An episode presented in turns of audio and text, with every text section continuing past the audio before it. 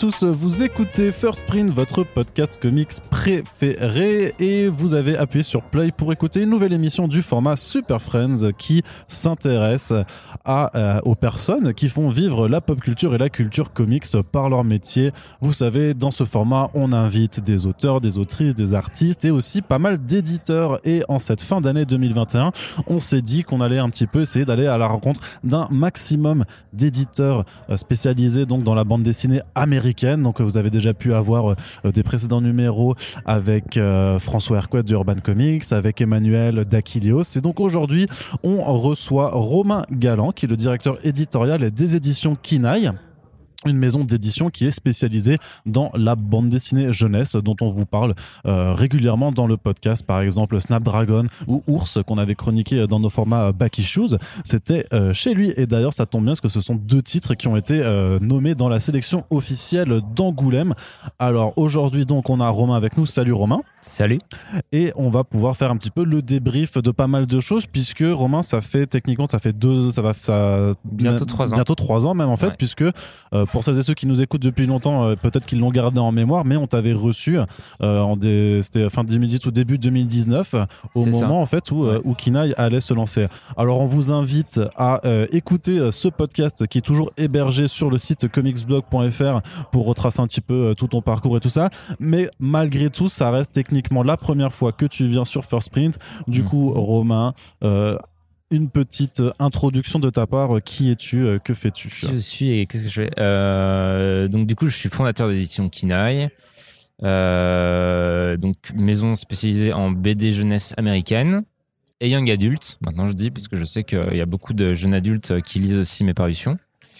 Et je fais aussi maintenant depuis cette année des créations françaises avec la série Punch.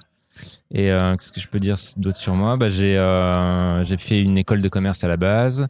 Je suis passé par les éditions Glénat et par euh, Valiant aux États-Unis avant de créer ma propre maison d'édition. Ah, c'est ça. Alors, donc je disais, on avait déjà abordé pas mal de choses dans le précédent podcast, mais juste pour revenir dessus, vraiment, c'était ton expérience aux États-Unis qui t'avait vraiment marqué sur le, fait de voir la production. C'est bah, là où j'ai trouvé finalement l'idée de. J'avais déjà en fait euh, en tête l'idée de créer une maison d'édition, mais il fallait une, idée, quelque chose qui n'était pas euh, déjà, euh, enfin, qui, qui, apportait une plus-value sur le marché, parce que sinon. Déjà que c'est dur de faire de l'édition si on n'apporte pas une valeur ajoutée, finalement ça sert à rien de, de commencer. Ouais. Et en fait, moi, quand j'étais chez Valiant, c'était en 2015. Ouais. Et donc, c'était vraiment le, le début de, de l'explosion de la BD jeunesse aux États-Unis. Et c'est là où moi, en fait, entraînant dans les comic shops et tout, bah, je suis tombé sur Diesel. Et euh, pas mal de titres. Je me suis dit, ah tiens, c'est quand même euh, assez intéressant. Il y a des, il y a des thématiques différentes. Euh, de tout ce qu'on peut trouver en BD jeunesse franco-belge, un dessin plus moderne. Enfin, c'est vraiment quelque chose qui qui, qui se différencie grandement de, de ce qui est déjà de la production française de l'époque en fait je m'étais dit bah ce serait une bonne manière de, de, de commencer euh, comme ça parce qu'on sait que l'achat de droit est quand même euh, plus euh, plus abordable que la création. Ouais. Donc c'est comme ça que j'ai commencé avec les deux collections. Donc une collection Fresh Kids qui est plus basée sur de l'entertainment, plus un petit peu plus comics quoi, mais plus des des des, des BD d'aventure en fait action et une collection Graphic Kids qui est qui est en fait plus une collection de romans graphiques jeunesse et young adult aussi. Ouais, mais t'as quand même des séries quelque part parce que il y a quelques séries, ouais, ouais, aussi, mais il y a, mais c'est quand même plus des romans graphiques, on va dire. Ouais. Et justement, tu, tu fais un peu cette démarcation entre divertissement d'un côté et quelque chose où les histoires sont plus à même de traiter de thématiques, euh, souvent qui abordent pas mal de choses sur l'identité, le genre, sur la sexualité, sur, ouais, en fait, c'est sur des, C'est euh, quelque chose, mais c'est une vraie séparation que tu fais sur le. C'est pas vraiment une, c'est pas une vraie séparation. Euh, puisque je pense que même dans les romans graphiques, c'est, enfin, c'est aussi de l'entertainment, quoi mais c'est juste que dans les dans les romans graphiques, il, euh, ouais, il y a des il y a des thèmes peut-être un peu plus profonds qui sont abordés et euh, c'est des thèmes qui sont toujours modernes. Donc euh, ouais, tu parles d'identité de genre, de diversité, etc. Mais en fait, moi, quand je choisis ce que je veux publier, c'est sûr, c'est c'est des éléments importants. Mais moi, je me base d'abord sur l'histoire. Est-ce que c'est une bonne histoire? Est-ce que c'est une histoire qui est originale par rapport à ce qui est déjà produit en France ou euh, même aux États-Unis? Euh, Est-ce que le traitement, est-ce que, les thèmes sont déjà, ont déjà été abordés, mais est-ce que le traitement est, intéressant? Et en fait, euh, tout ça fait que finalement, je me retrouve avec des histoires qui peuvent traiter, bah voilà, de de, de, de, thèmes modernes comme le genre, l'identité sexuelle, des choses comme ça. Mais c'est parce que finalement, ça a été très peu traité auparavant. Et donc, du coup, bah, ça donne des choses, ça donne des histoires euh, intéressantes. Mais tu noteras aussi que c'est souvent fait de manière, parce que ça, c'est quelque chose auquel je fais super attention, c'est mmh. que c'est souvent fait de manière assez intelligente, euh, fluide dans l'histoire, que c'est jamais des histoires qui arrivent un peu avec des gros sabots et qui dit euh, voilà, enfin, c'est toujours fait de manière euh, assez sensible, délicate. enfin voilà, et ça c'est vraiment des critères qui sont assez importants pour moi, notamment parce que si tu arrives avec une histoire qui traite que de l'identité de genre, par exemple, bah ça va intéresser que les gens qui sont déjà intéressés par ce sujet-là. Alors que si tu le fais de manière un petit peu détournée, de manière un peu plus subtile, et eh bah du coup tu vas toucher un public plus large et, euh, qui vont euh, s'y intéresser de manière détournée. donc du coup pour moi c'est plus intelligent et c'est plus voilà, c'est un peu ma manière de faire en fait. D'accord. Mais ça veut dire que par rapport à ton travail de veille pour voir ce qui, ce qui sort, tu dois vraiment donc surveiller constamment ce qui se fait aux États-Unis, mais aussi euh, bah, dans la production euh, franco-belge alors. Ouais, carrément. Ouais, je fais, je fais, je fais vraiment les deux. Je, surveille euh, forcément ce qui se passe aux, aux États-Unis, mais en France aussi. Euh, en France notamment euh, pour euh, repérer aussi des, bah, des auteurs avec qui je voudrais bien travailler ou des jeunes auteurs. Donc ouais, là je fais vraiment les. Enfin en fait je l'ai toujours fait hein, finalement, mmh. mais euh, c'est quelque chose ouais de qui s'accentue et qui est, qui est, super important à faire. Ouais, d'accord. Et euh, c'est parce qu'il y a, il y a, enfin là la question sous, sous, pardon sous putain j'y arrivais sous-jacente sous-jacente merci là-dedans c'est de vraiment de savoir en fait est-ce que parce que tu reprochais en fait quelque part à, la production franco-belge de pas être aussi peut-être euh, moderne à la fois dans le style graphique ou euh, dans les thématiques. Est-ce que c'est un constat que tu dresses toujours aujourd'hui? Est-ce qu'il y a pu avoir une évolution quand même ces dernières bah, années? hein En fait, je trouve quand même que la production jeunesse est. En fait, il y a toujours des exceptions. Euh, donc il y a toujours des albums intéressants français qui sortent et tout, mais je trouve toujours que c'est c'est toujours un peu premier degré, enfant un peu premier degré, chose un peu toujours des trucs un peu un peu simplifiés, tu vois, euh, que ce soit j'en parlais bah, justement avec Mélanie euh, que ce soit un peu dans les cara design, euh, les choses comme ça et en fait moi je sais pas trop enfin, c'est quelque chose que avec lequel je suis pas vraiment d'accord en fait.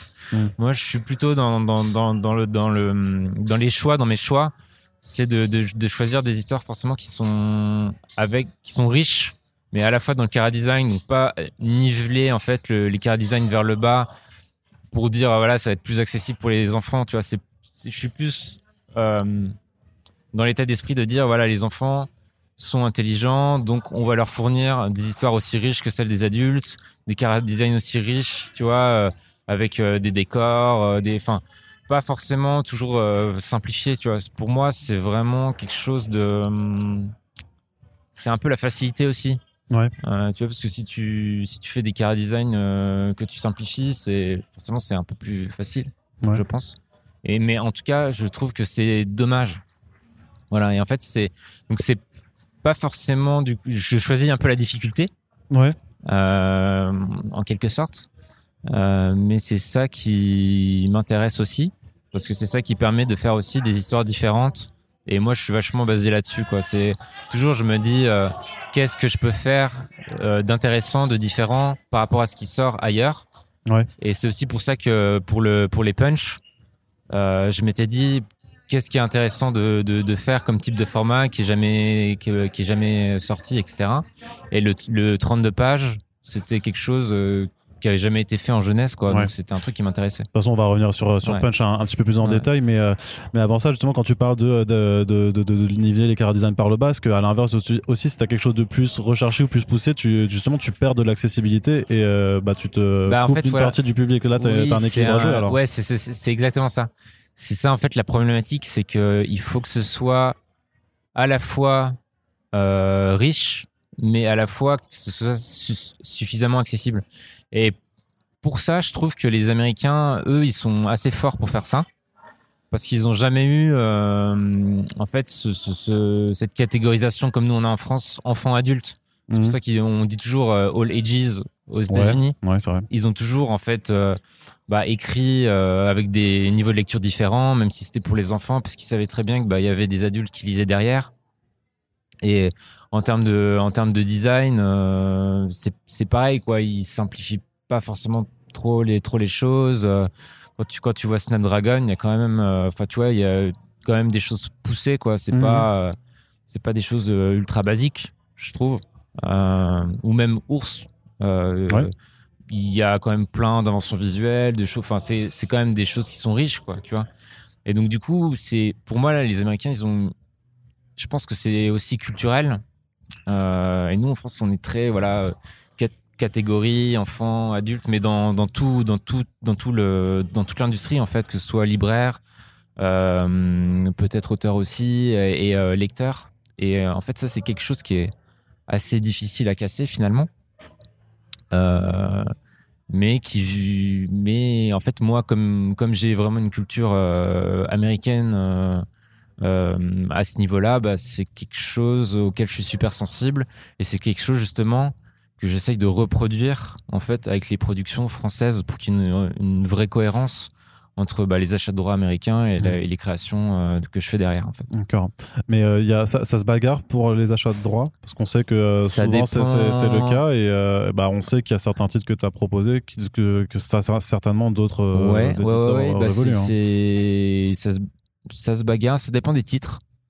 Il y en a sur lequel ça va et puis il y en a sur lequel on est plusieurs éditeurs dessus. Donc ouais, je, je, je, sens une petite accentuation là, à ce niveau-là. Est-ce que c'est quelque chose qui euh, prend du coup? Est-ce que ça fait donc euh, ça va faire trois ans maintenant que tu es arrivé euh, sur le marché quelque part avec l'ambition peut-être même de créer en fait une nouvelle poche en fait un, ouais bah alors l'ambition oui bah c'est sûr que c'est je sais pas si c'était l'ambition parce que c'est quand même un peu prétentieux de dire ça. Ah bah on se rappelle tous qu'à Comics Dog, t'as quand même dit euh, je veux mettre euh, tous les autres éditeurs de comics à genoux quand même. Hein. Ah j'ai dit... tu, as dit ça comme ça, tu l'as dit, je vais les enfoncer, ils vont pleurer, ils vont plus jamais redire. Il me semble, peut-être que j'invente, mais peut-être pas. Ah, d'accord, d'accord. non, non, mais euh, oui, enfin justement, je sais que c'est une niche, tu vois, que j'essaie mmh. de, forcément de faire grandir. Et donc ça, oui, c'est sûr que j'essaye, enfin j'espère, tu vois, que la niche va s'agrandir forcément. Euh, mais du coup, je sais plus, c'est quoi la question C'était de voir par rapport à si tu avais eu euh, beaucoup de, difficultés ou enfin si tu avais ah dû batailler sur les enchères notamment, parce qu'on sait que c'est comme ça que ça marche un peu pour. Non, euh, en fait, enfin, le truc, c'est que hum, en règle générale, c'est, ça reste encore relativement accessible. Ouais. Et après, en fait, il y a quelques titres qui sont vraiment disputés, auxquels là, sur, lesquels là, il faut que je me dise, ok, je le veux vraiment, donc je, je suis en Syrie, etc. C'est quoi Alors ça passe que par la surenchère ou est-ce que tu fais d'autres propositions euh, Il y a, en comment, fait, comment on négocie hein C'est multifactoriel. Il y a forcément, euh, si l'éditeur qui est en face met euh, une avance qui est deux fois plus grande que moi, ça va être compliqué de, de l'avoir. Par contre, là où j'ai une vraie plus-value peut-être par rapport à d'autres maisons d'édition, c'est que moi, je peux dire, bah voilà, j'ai deux collections entières dédiées aux comics jeunesse finalement euh, donc votre titre, euh, bah, au niveau éditorial, euh, sera complètement intégré directement. Donc ça, c'est vrai que ça peut aussi jouer. D'accord. Voilà, et ça a déjà joué. D'accord. Est-ce que tu as un peu juste des exemples sans nous dire avec qui tu t'es battu, certains titres, certains bah, Par exemple, Snapdragon, on était quatre éditeurs dessus. Ah ouais, d'accord. Ah ouais. Okay. J'avais pas celui-là en tête, moi.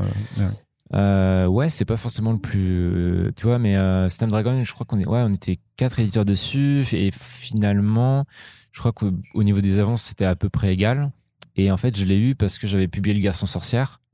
Et qu'aux États-Unis, Snapdragon euh, était vendu en disant Ouais, si vous avez aimé euh, Le Garçon Sorcière, vous aimeriez. Il y a une thématique assez évidente. Hein. Je pense que ça a énormément joué sur le fait que j'ai que j'ai récupéré le titre. Quoi. Mais justement, on a parté d'ailleurs là-dessus, euh, quand tu parles de la trilogie du garçon sorcière, donc de, de Molly Ostertag, de, donc de Snapdragon de Kate List, mais tu as aussi euh, The Storyteller sorcière, la Baba Yaga, il y a quand même un, vrai truc sur les sorcières dans la bande ouais, bah la, hein. Je pense que les, les, sorcières sont vachement à la mode aux États-Unis. Mm. parce que c'est aussi devenu un petit peu une figure de féminisme. Ouais, et aussi parce que tout ce qui est magie, sorcellerie, etc., c'est un moyen assez pratique de parler de différence, euh, de toutes ces thématiques-là, en fait. Donc, du coup, c'est quelque chose qui est, qui est très utilisé euh, en ce moment. En tout cas, il y, a une vraie vague euh, là-dessus. Sans prendre le risque forcément de ensuite d'être typecasté comme l'éditeur qui fait des, des BD non, parce que hein. tu... j'en ai pas du tout l'année prochaine. Donc tu verras. C'est en fait c'est vraiment, je pense que il y a plein de, de, de, BD un petit peu sorcellerie magique qui sont sortis là parce que c'était, je sais pas, c'est des coïncidences en fait. Hmm. Mais mais il y aura plein d'autres BD qui sortiront, qui seront, qui seront pas du tout sur les sorcières. Par contre, le côté magique, c'est un, un, truc qui revient beaucoup en BD jeunesse. Ouais. Euh, le côté féerique, c'est souvent euh, voilà un vecteur pratique, un vecteur facile en fait, de, un vecteur utile pour euh, pour aborder des thèmes. Et je pense que c'est important aussi pour les enfants d'avoir des, des univers comme ça qui font un peu rêver, forcément. Ouais. Donc c'est sûr que c'est des choses qui reviennent souvent. Et ce qui est marrant aussi, c'est que tu as quand même des publications. Euh, moi, je pense par exemple à Ronin Island ou à White's End, qui techniquement, euh, aux États-Unis, n'ont pas été forcément publiés dans un apparat euh, jeunesse comme le peuvent être des, les, les, les, graphiques novels jeunesse en fait qui, qui mhm. sortent là-bas. Ouais, il y avait des mix. J'ai fait des mix. Des... En fait, c'était des tests. Et c'est vrai que c'est par exemple ces deux séries qui n'ont pas ultra bien marché, notamment White's End.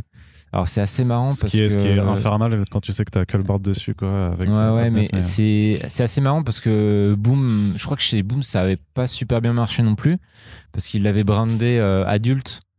Euh, en fait et apparemment les adultes trouvaient ça trop jeunesse. Ouais. Et moi je l'ai plus euh, brandé jeunesse. jeunesse. Et puis finalement le côté un peu militaire et tout ça a fait que bah, mon public usuel a peut-être trouvé ça trop adulte. Ouais. Donc, tu vois, c'est un peu compliqué des fois. Et à, et à l'inverse, tu as peut-être une partie du lectorat comics classique qui aurait pu plus été intéressé mais qui se retrouvent pas forcément dans le, bah, qui le format euh... qui l'ont pas vu parce qu'il était en jeunesse tu vois tout simplement c'est aussi ça c'est là où en fait c'est la difficulté parfois pour les libraires de se dire ah mm. ok Kina il faut de la jeunesse mais là ça je vois que pour pour mon lectorat à moi dans ma librairie ça peut intéresser des adultes donc je le mets en adulte tu vois et c'est mm. c'est pas forcément fait des fois c'est un peu compliqué tu vois sur certains titres qui sont un peu entre les deux en fait. Mais justement parce que c'était une, des choses qu'on avait conclu euh, il y, a, il, y a, deux ans et quelques, et là du coup euh, je, te, mhm. cite, je, te, cite, sans faire de blague, mais où on disait vraiment que pour toi l'objectif c'était justement de placer euh, tes comics mais en dehors du rayon comics. En fait il fallait justement que Kina ne soit pas identifié. Ouais ça c'était ultra important et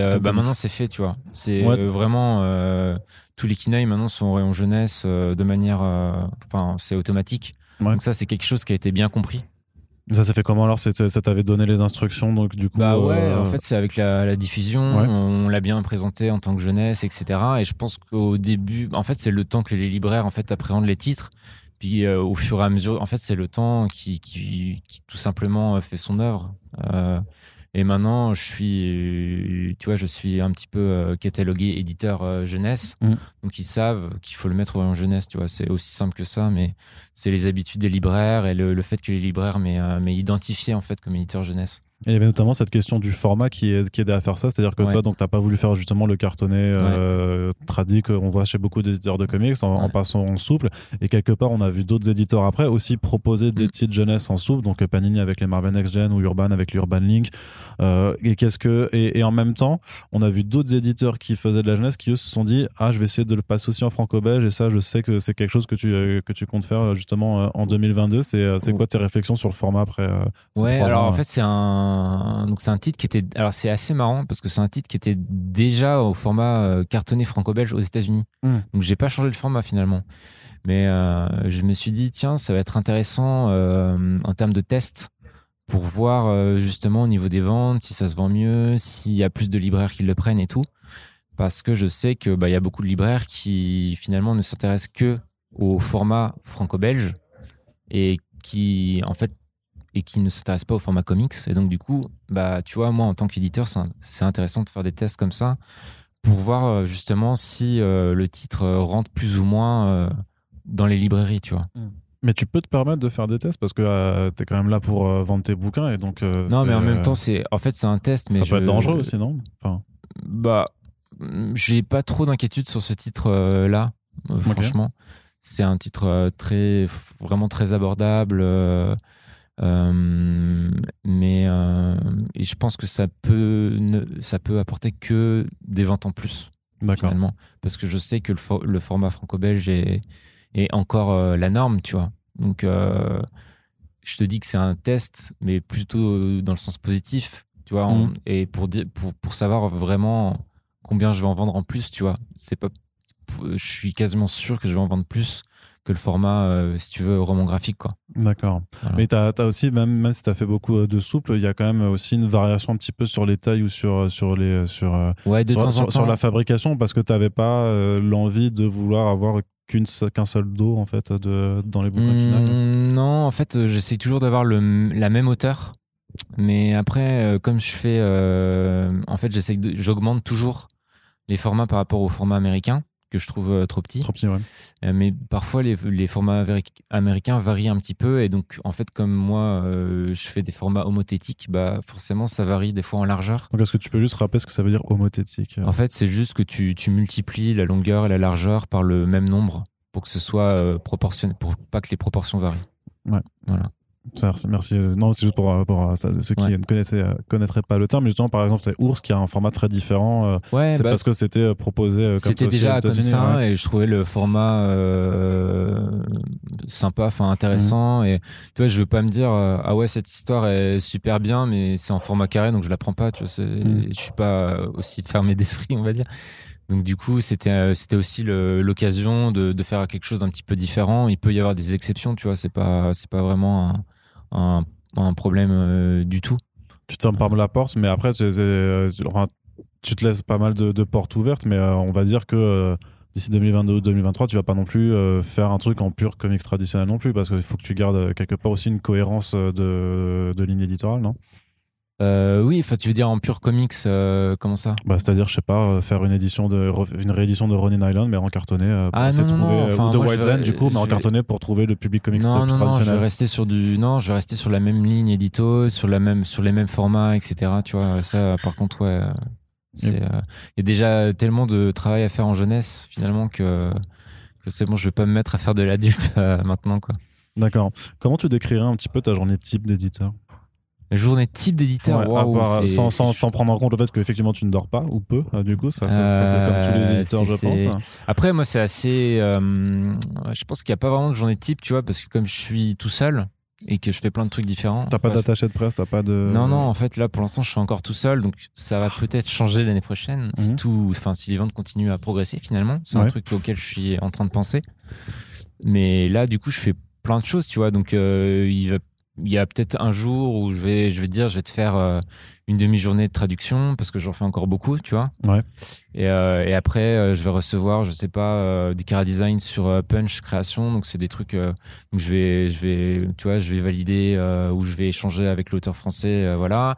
Et le, le, le lendemain, je vais te faire 50 envois de SP le matin et l'après-midi, je sais pas, je vais faire enfin du une newsletter ou tu vois donc c'est vraiment euh, mais ça en fait c'est ça qui est cool aussi euh, c'est que finalement tu tu touches un peu à tout.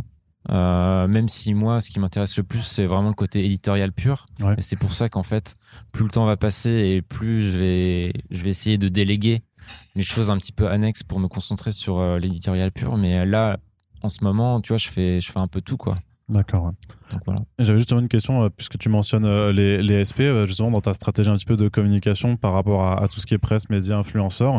Tu as, fonctionné comment pour faire tes choix? Parce que bah, il y avait certains, effectivement, certains médias, enfin, déjà plus traditionnels, on va dire. Donc, Comics Blog, je sais pas, MDCU, les comics.fr, tout ça, c'est des gens qui sont déjà assez installés, mais plus dans une ligne assez comics pour adultes. Mais là, tu es allé chercher, du coup, aussi d'autres types de médias, d'autres types de, bah, de, lecteurs, de lectrices Ouais, il y a les. C'est vrai que les sites de BD classiques, tu vois, ils, traitent plus euh, l'adulte en général. Ouais, mais c'est pour ça c'est assez compliqué. Mm. Je sais que tu as Comic Strip, par exemple, qui traite beaucoup de BD enfants. Donc, ouais. je, donc je leur envoie assez systématiquement. Et euh, sinon, bah ouais, euh, là il y a un gros truc quand même, c'est Instagram. Surtout que moi j'ai un, finalement j'ai un public young adulte qui est de plus en plus gros.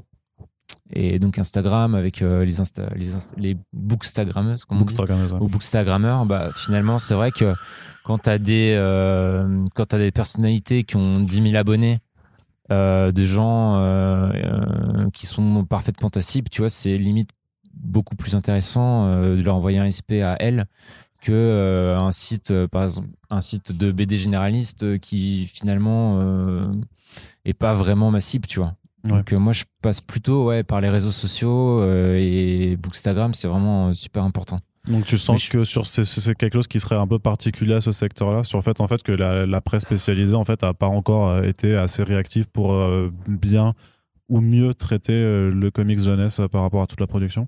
Ouais, c'est vrai que j'ai du, j'ai du, j'ai du mal. Enfin, j'ai, cette année, il y a quand même eu une progression parce que j'ai quand même eu des reviews dans des, dans des, euh, des magazines euh, jeunesse, tu vois, ou mmh. le monde des ados, ou euh, des choses, des choses comme ça, des choses un peu plus mainstream. Mais tu vois, ça reste assez ponctuel. Ouais.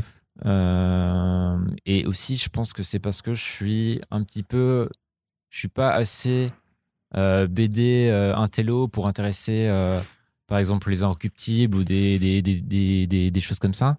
Et euh, je suis pas assez euh, mainstream, tu vois, euh, pour euh, intéresser des gros sites, tu vois, hors BD, enfin des mmh. gros sites de médias hors BD. Donc je suis un petit peu, tu vois, entre les deux, ce qui fait que c'est difficile de trouver vraiment des, des, des, relais là-dessus. Et déjà que c'est difficile de trouver des relais en, en, en, BD tout court, alors en BD jeunesse, c'est encore, c'est encore pire, tu vois. Et pour pallier à ça, c'est vrai que euh, Instagram et justement les bookstagrammeuses, bah là, ça te permet de, de, de, cibler euh, le public directement, tu vois. Mm. Mais je suis pas le seul à, le faire. Hein. Les, les, Urban Link le fait aussi, par exemple. Hein. Enfin, c'est euh, un truc qui est connu maintenant. Et que c'est devenu un vrai canal de communication. Ouais, carrément, c'est vraiment un truc, le bouche à oreille, tu vois. Et je sais que par exemple, le garçon sorcière, ouais. s'est fait connaître, enfin, a vraiment fonctionné au début grâce au bouche à oreille qu'il y a eu sur Instagram. Euh, et c'est un truc vraiment important maintenant, quoi. Tu comptes sur l'adaptation en film animé euh, pour, euh, pour apporter plus d'attention sur le titre ou pas?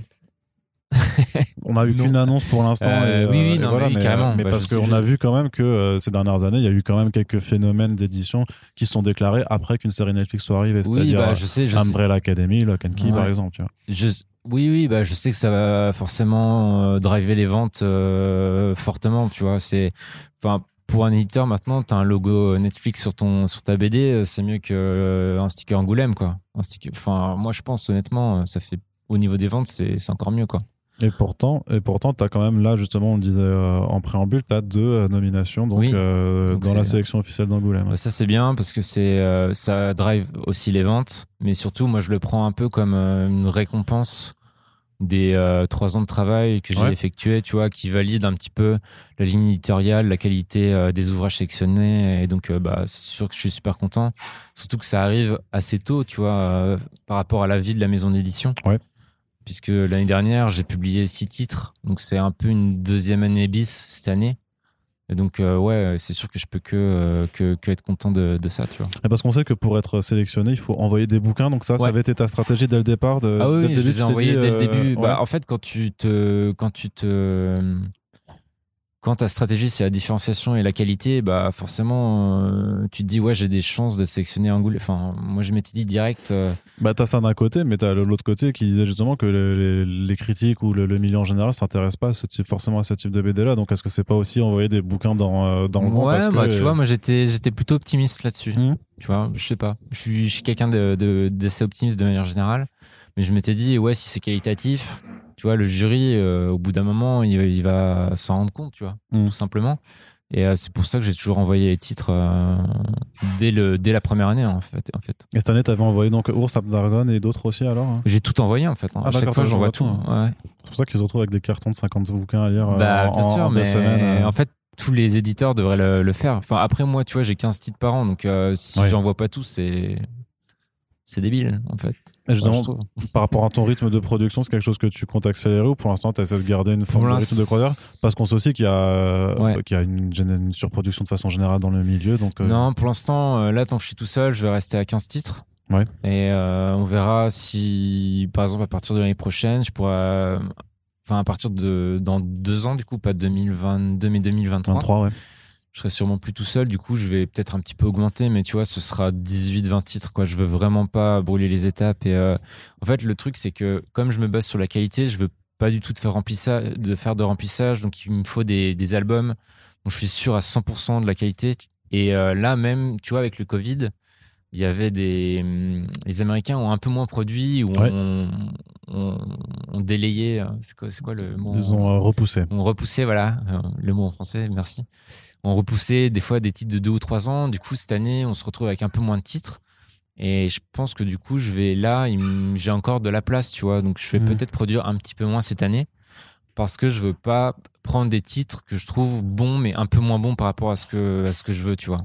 D'accord, mais par euh, rapport à tes exigences, de, tes exigences de qualité, quand elles se confrontent après à la réception publico-critique, euh, tu restes toujours convaincu, même si par exemple tu auras un titre qui, euh, où on te dit non, mais en fait, je, un consensus critique où on dit non mais en fait ce titre il est pas ouf du coup comment toi tu euh, tu, bah, ça? pour bah en fait pour l'instant c'est pas vraiment arrivé. J'ai jamais j'ai jamais bah. euh, tu vois euh, j'ai jamais eu de critique qui disait ouais ce titre est, est pas bon tu vois. Après forcément il y a des il y a des si tu veux il y a des il y a des préférences et tout tu vois c'est normal mais j'ai jamais eu vraiment de de mauvais retours tu vois sur des titres que j'ai eu que j'ai sélectionné. Donc, euh, bah, on verra quand ça arrivera. Tu vois, ça peut. Je veux dire, je suis. je peux me tromper, tu vois, tout simplement. C'est pas. C'est. Mais pour, mais pour l'instant, j'en ai pas vraiment eu, tu vois. Donc, je croise les doigts euh, sur. Euh, sur la sélection que je fais quoi mais d'accord j'avais observé sur certains de tes albums aussi que c'était marqué qu'il avait obtenu le soutien du CNL ça, ouais. ça fonctionne comment ça en fait du coup? Ça en fait c'est des tu peux envoyer trois titres trois fois par an et euh, t'envoies le t'envoies l'album et puis euh, avec euh, en fait il faut avec un petit un petit dossier sur pourquoi tu veux l'envoyer c'est quoi les qualités etc et puis ils décident ou non de, de, de, de subventionner. Et donc du coup les subventions en général c'est 30 à 40% du prix total. Donc achat de droit impression ouais c'est ça. tout ça et, et après c'est bien parce que le CNL c'est repéré par les libraires. Ouais.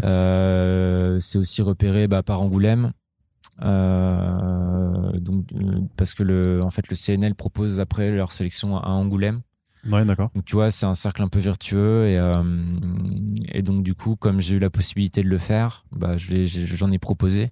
J'en ai proposé quatre et j'en ai eu trois, tu vois. Donc, d'accord. Quelque part, c'est enfin, c'est vraiment c'est un coup de pouce en fait aussi, bah, parce que tu as aussi une petite structure éditoriale qui, mm. voilà, qui, qui, existe depuis trois ans. Donc, tu as, bah, besoin de chercher des, des aides aussi alors. Ouais, bah après il y a des aides, donc euh, pourquoi ne pas aller les chercher, tu vois C'est un truc. Euh, c'est en plus c'est basé, tu vois, c'est un le quand t'as des aides du CNL, c'est aussi euh, basé bah, sur la qualité, tu vois, du du, du projet, de, l'album, du projet. C'est quoi Il y a un jury derrière qui sélectionne, qui valide ça. le, ouais, hein. Et donc ouais, c'est un jury, et donc du coup c'est aussi un, un critère de de qualité. Donc mmh. moi en fait, vu que c'est ce que je recherche aussi. En dehors de tout l'aspect financier qui est qui est bien, c'est aussi euh, en gros un label, euh, un label pour les libraires et pour les lecteurs en disant bon ben voilà cet album euh, a priori c'est un, bon, un bon album quoi. tu vois beaucoup, tu as rencontré, tu allé à la rencontre des libraires pendant les premières les premiers mois, la première année pour, pour expliquer aussi. En fait, j'en vois souvent. J'ai pas trop le temps. Enfin, j'aimerais bien en rencontrer plus. J'ai pas trop le temps de vraiment faire la tournée et tout. Mais par contre, j'en croise, bah, tu vois, quand je fais des festivals comme à Samolo et tout ça, ou même mm. des bibliothécaires. Et en général, c'est, tu vois, ils me disent des bonnes choses sur la ligne édito et tout. Donc, euh, je suis plutôt content euh, à ce niveau-là. Euh, souvent des libraires jeunes ou des bibliothécaires jeunes, tu vois, qui vont, qui vont. Donc, c'est en raccord en fait avec le public que j'ai. Mais ouais, pour l'instant, le, le, le, les critiques, tu vois, j'ai pas eu vraiment voilà de critiques.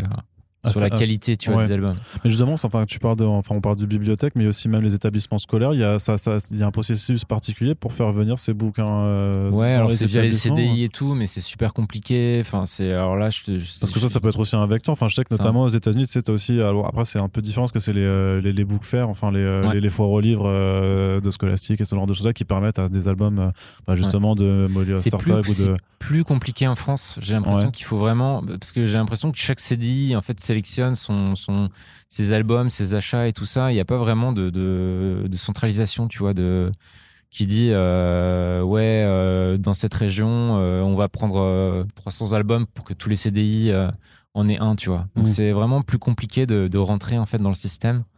Il n'y a même pas un truc où tu pourrais proposer. Euh, non, c'est vraiment euh, assez compliqué. Et, là où, où, tu peux en fait rentrer euh, dans les CDI, c'est via justement, par exemple, les, les, revues spécialisées, par exemple de la BNF.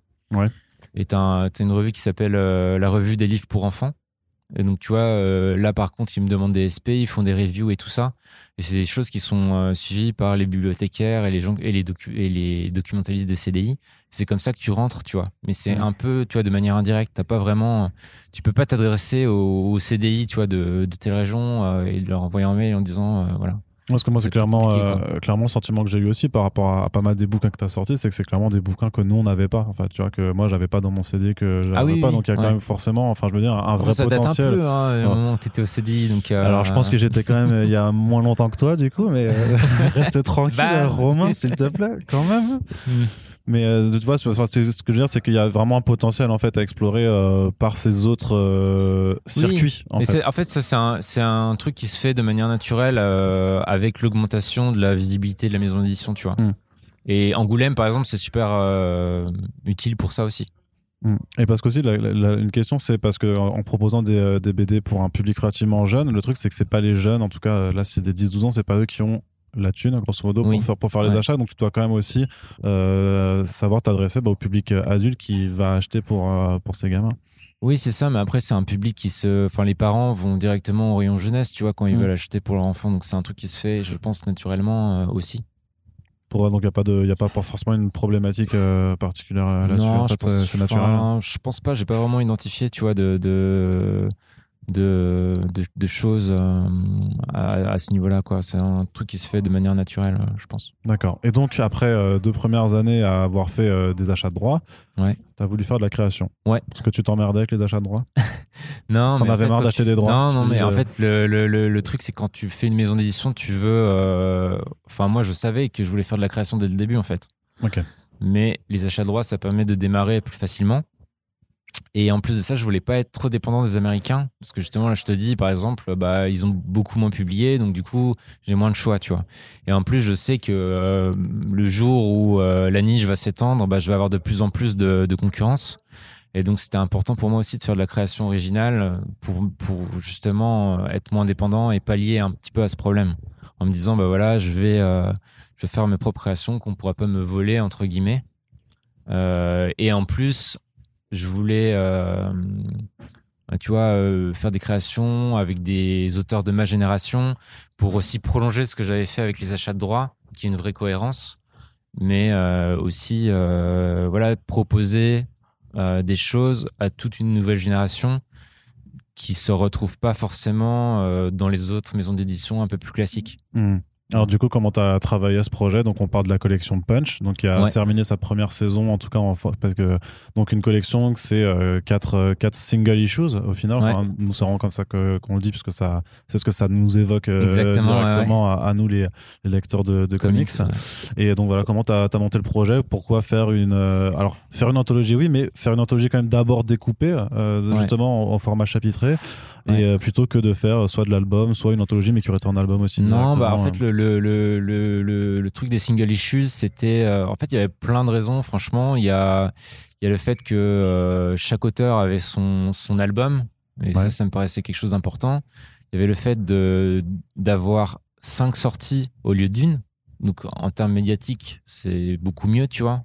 Alors que si j'avais sorti l'intégrale, euh, ça aurait pu passer euh, inaperçu, tu vois. Mmh. Donc là, ça te fait euh, finalement cinq chances de parler aux gens, de communiquer aux gens qui découvrent la maison d'édition. et le, ce qui est aussi intéressant, c'est que finalement, en termes de business model, bah, en fait, les, les, les, les, fascicules, si tu les vends assez, ça te permet de rembourser tes avaloirs, ce qui fait que quand tu sors l'intégrale, tu payes tu payes que euh, l'impression. Mmh. Et donc, c'est là où tu te fais euh, de la marge. Tu vois En fait, sur les single issues, pour moi, c'est plus.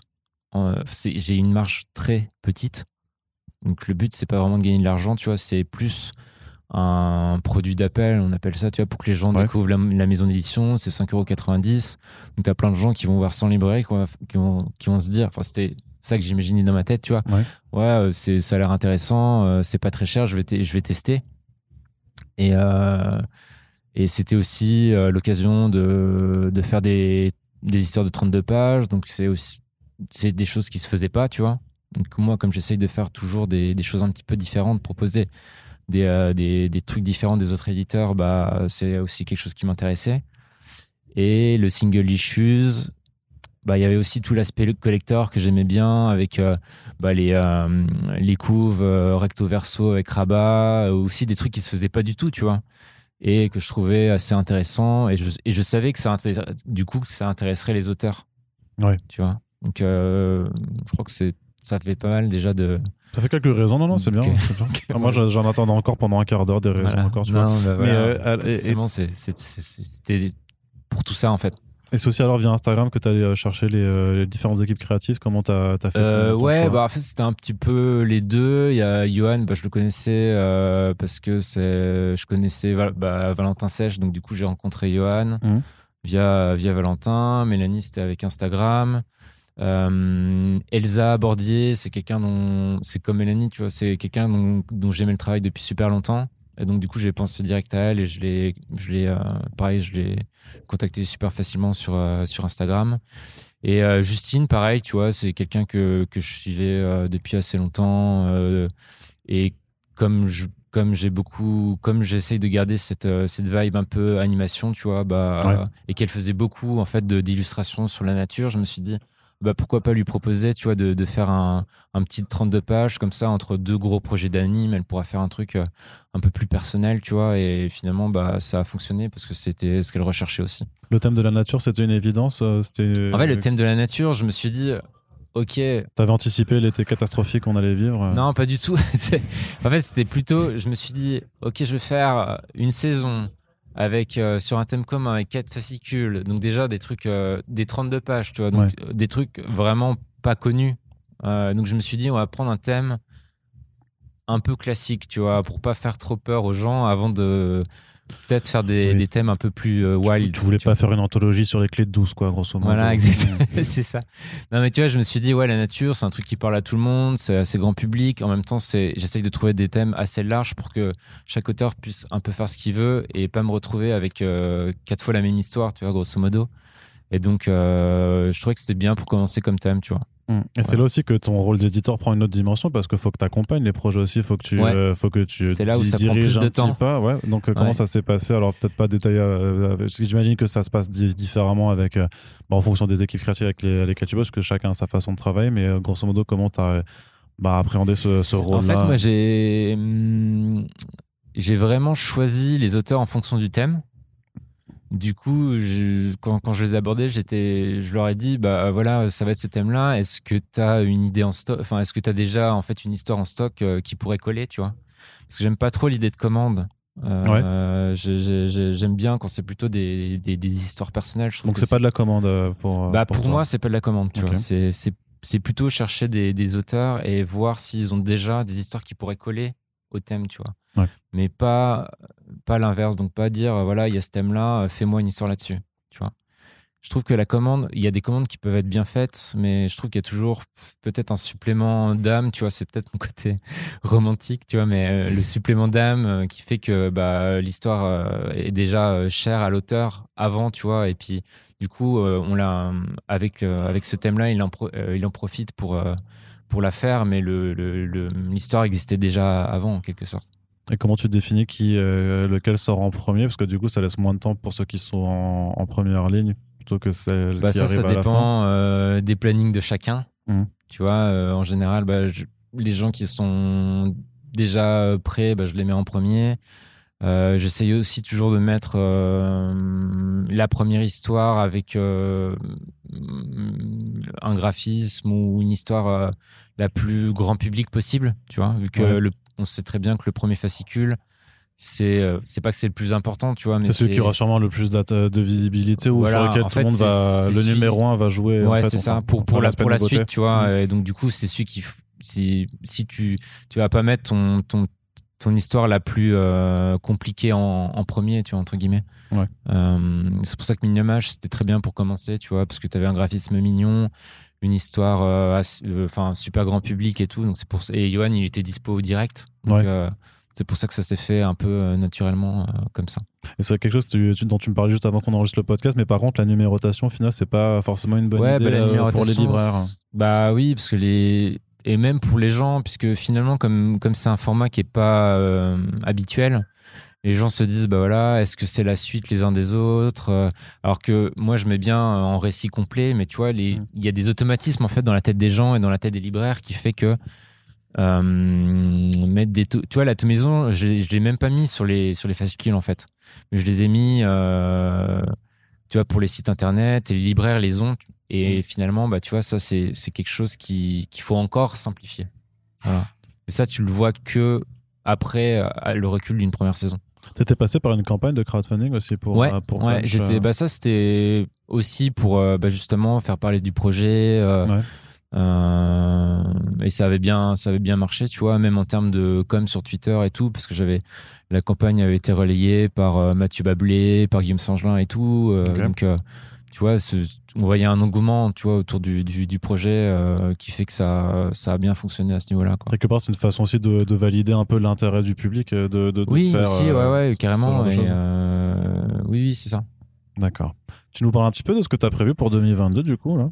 Alors pour 2022, donc bah, toujours des, des, des, achats de droits. Donc un donc, donc en janvier, il y a le nouvel album de Molly Ostertag qui s'appelle La fille de la mer, qui est euh, une, euh, un roman graphique euh, qui est une romance, et qui mélange romance, écologie et magie, on va dire.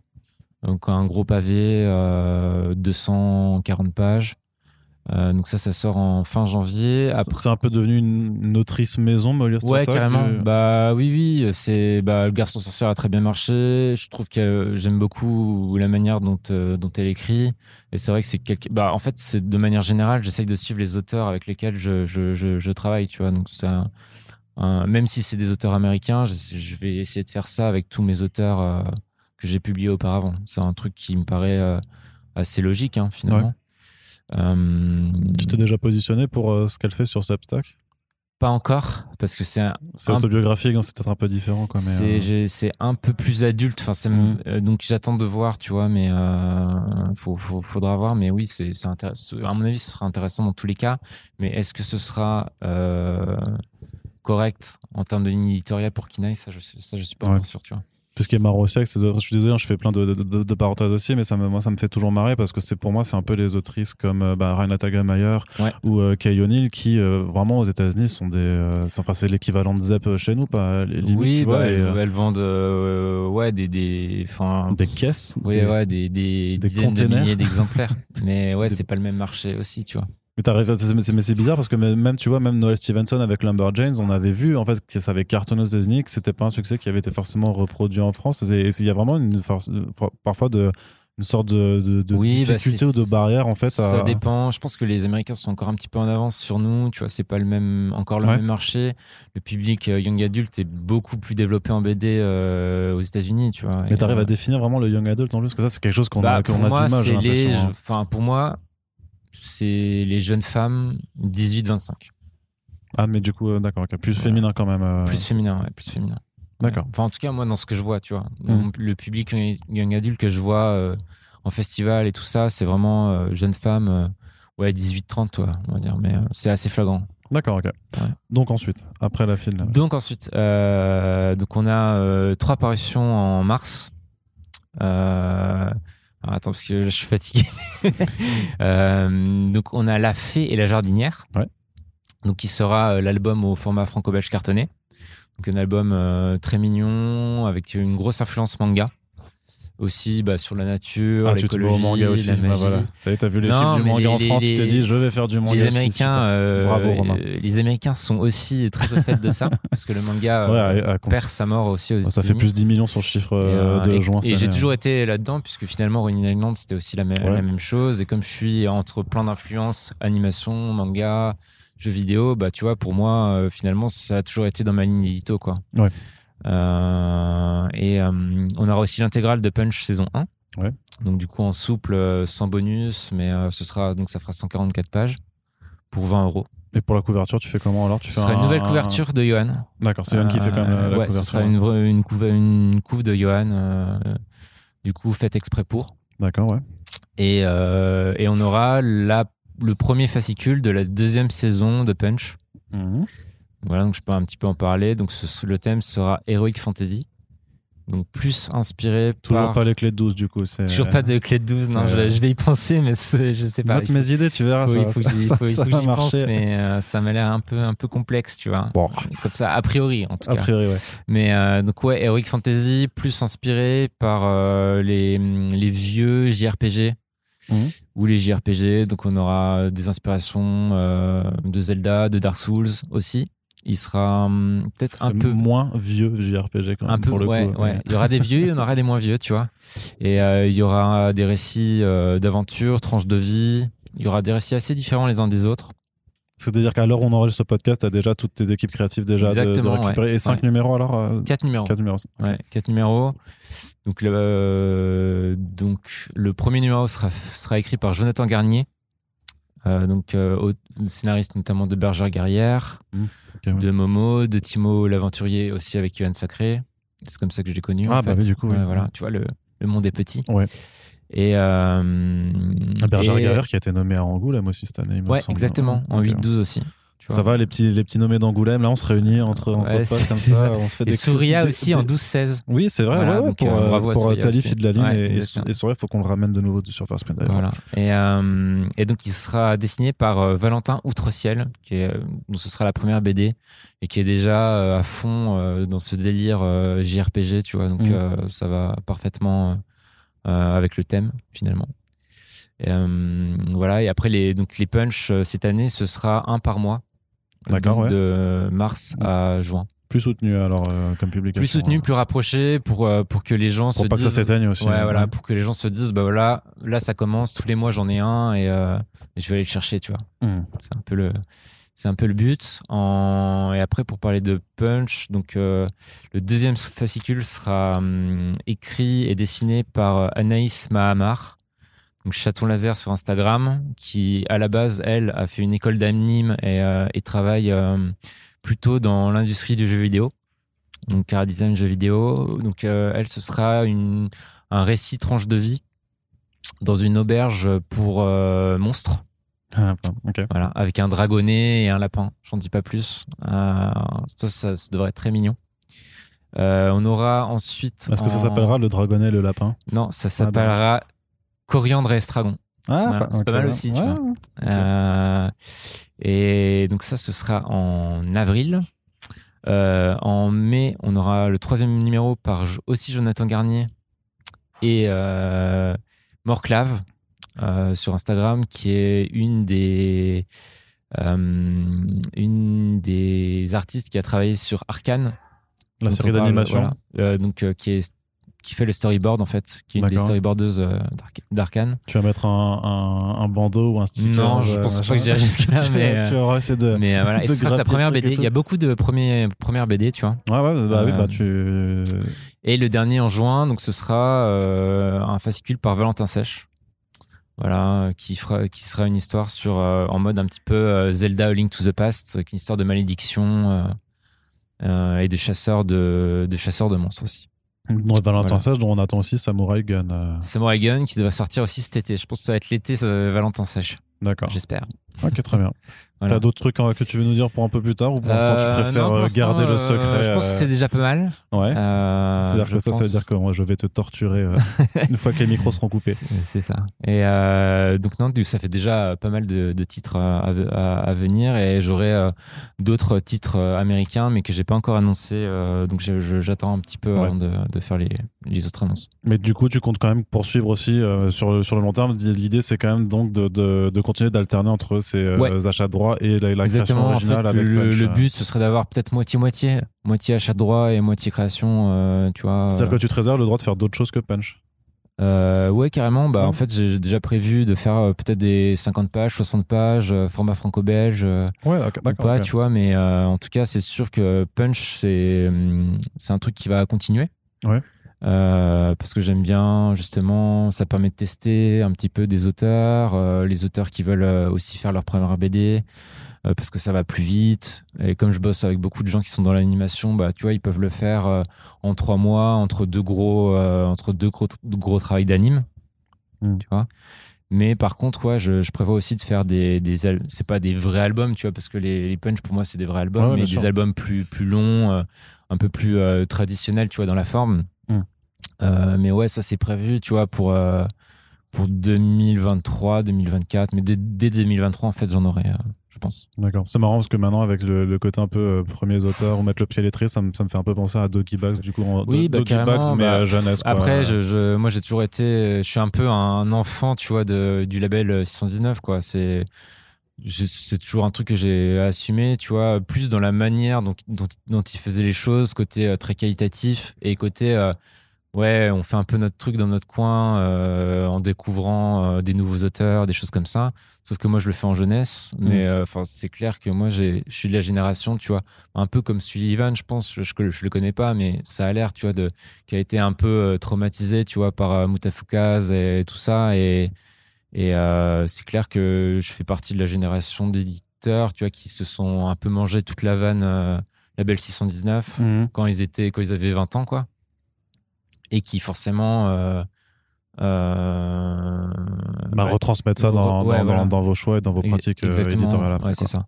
Ok, très bien. Bah écoute, merci beaucoup euh, Romain bah, d'avoir été de retour quelque part. voilà, après un truc. Donc on se reparle dans, dans deux ans pour faire un nouveau point, un nouveau point. Puis non, de toute façon, bah, t'inquiète pas que on va aller harceler tes futurs auteurs pour notamment pour Punch. Hein, clairement, on en, profite d'avoir des le fait que tu fasses ça avec des artistes français, et tout ça, ça permet quand même aussi nous de pouvoir voilà parler, de continuer de parler de BD et notamment, cool. bah, t'as quand même dit Dark Souls, donc clairement, bien entendu, là, je suis moi, je suis ferré. Ça y est, ouais. Donc euh, on espère que cette émission vous a plu. N'hésitez pas à nous faire vos retours dans l'espace commentaires du site et sur les réseaux sociaux. Et on vous rappelle que les Super Friends, ce sont nos podcasts les plus importants. Enfin, c'est ceux qu'on chérit vraiment parce qu'ils sont vraiment trop trop cool si vous le savez très bien. Donc si vous appréciez notre travail, faites-le savoir et partagez euh, les podcasts et parlez-en sur vos réseaux sociaux. Romain, je te dis à plus et euh, à tous les autres. À bientôt pour le prochain podcast. Ciao